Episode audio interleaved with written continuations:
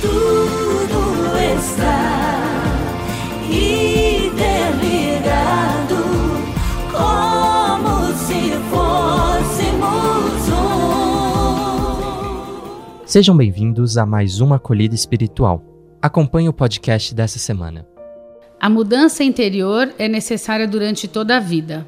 É necessário agir para mudar a vida e nos tornarmos melhores. Nesse sentido, vejamos o que a narrativa a seguir, de autoria anônima, ensina-nos. Era uma vez uma ilha onde havia junto ao mar um templo com mais de mil sinos. Quando soprava o vento, todos os sinos repicavam, produzindo uma melodia encantadora que emocionava a todos. Um dia, porém, uma parte da ilha afundou e com ela o Templo dos Mil Sinos. Uma tradição antiga afirmava que esses sinos continuavam a repicar. Por isso, um jovem percorreu centenas de quilômetros para escutar esses sinos. Ficou dias e dias em frente do lugar onde outrora se erguia o templo, mas nada ouviu. Quando desanimou, foi falar com os sábios da aldeia, que lhe afirmaram que a lenda era mesmo verdadeira. No último dia que passava naquele lugar, o jovem decidiu mais uma vez ir junto ao mar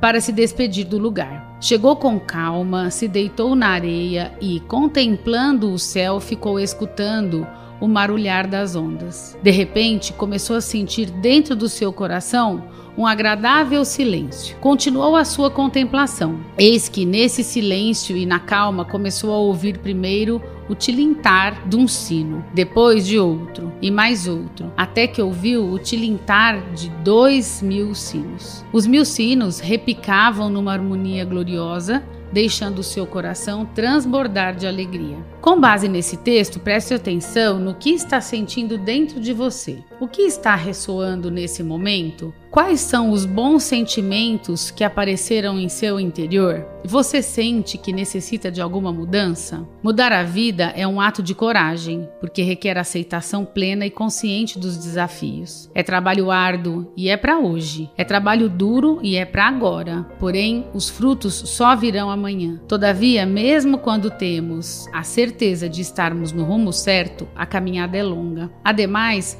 sabemos que muitos ficarão à margem. Outros ainda vão se retirar da estrada. É assim mesmo. Olhe bem para os lados. Estão com você os seus colegas e eles também têm problemas e dificuldades, além de dúvidas sobre mudanças. Então, não feche a janela para os que estão na mesma situação que você. Convide seus colegas para estarem ao seu lado, para que vocês possam se animar na caminhada e juntos irem ao encontro das surpresas que a vida reserva. Com certeza, se procedermos dessa forma, dentro de algum tempo estaremos convencidos de que não é tão fácil e menos ainda impossível mudar e construir um mundo melhor para todos. Jesus quer nascer no meio de nós para valorizar nossa vida. É importante que percebamos o que ocorre no nosso interior e com aqueles que nos rodeiam, porque Natal é tempo de meditação de análise e de voltar nosso pensamento para as coisas de Deus. Além disso,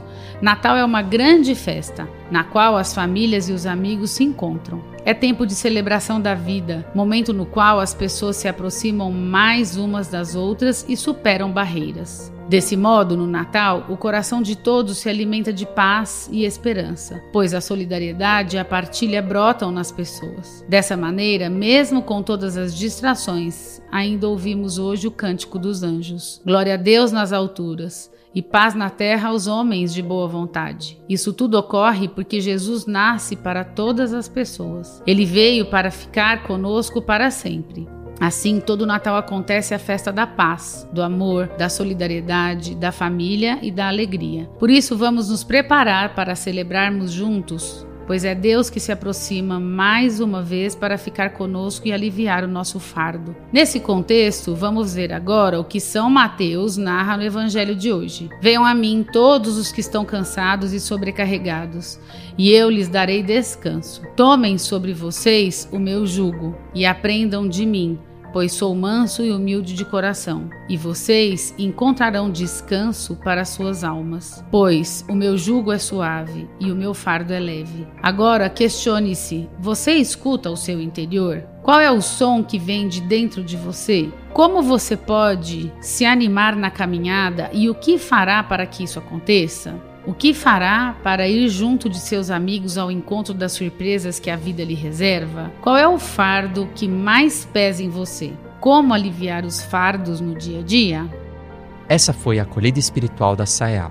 Para acompanhar outras, fique ligado nos nossos canais e redes sociais. Até a próxima semana.